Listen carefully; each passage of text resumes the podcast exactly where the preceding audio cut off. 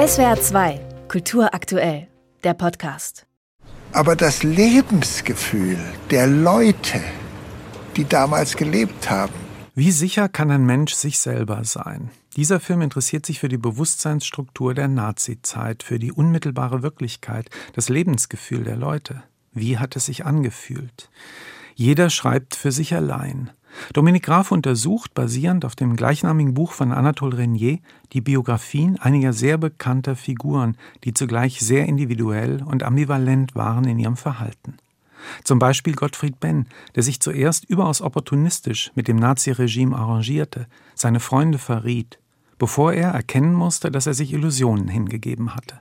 Er realisiert, dass er eine unglaubliche Verblendung hatte, diesen Aufstieg des Nationalsozialismus zu begrüßen. Also er ist voll ja, Selbsthass. Oder Erich Kästner, der Doppelgänger, der eben nicht so einfach ein Widerstandskämpfer und ein mit Schreibverbot belegter Gegner der Nazis war, sondern auch einer, der sich ihnen immer wieder andiente, der auf sonderbare Weise die schreckliche Wirklichkeit ausblendete.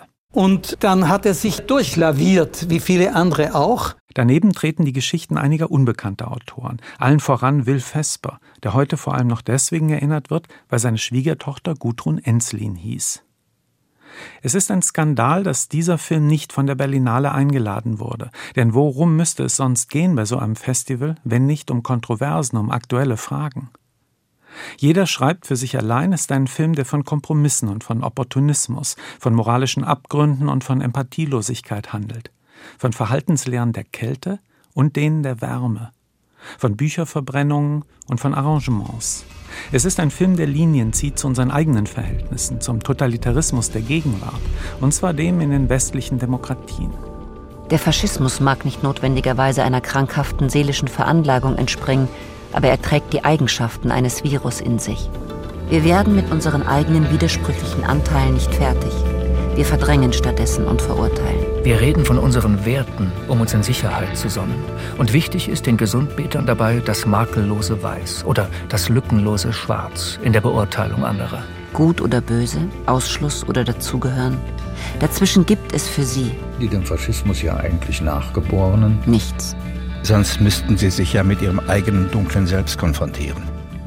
Und so wird diese Vereinfachung der Weltanschauung schnell nichts anderes als ein neuer Totalitarismus, eine neue Reinheitsideologie, diesmal entstanden in der alternativlosen Glaubenshölle der guten Menschen. Es gibt vermutlich keine großen Erkenntnisse in diesem Film, aber es gibt viele kleine Einsichten. Es gibt Einsichten in die Doppelnatur des Menschen und in die Komplexität vieler Entscheidungen. Was hätten wir gemacht? Es ist einfach zu sagen, wir hätten uns hochmoralisch verhalten, wir hätten Widerstand geleistet und unsere Karriere vielleicht das Leben geopfert. So ist Grafs Film auch wichtig und brennend aktuell, gerade jetzt in unseren Tagen, in denen die Gewissheiten erschüttert werden.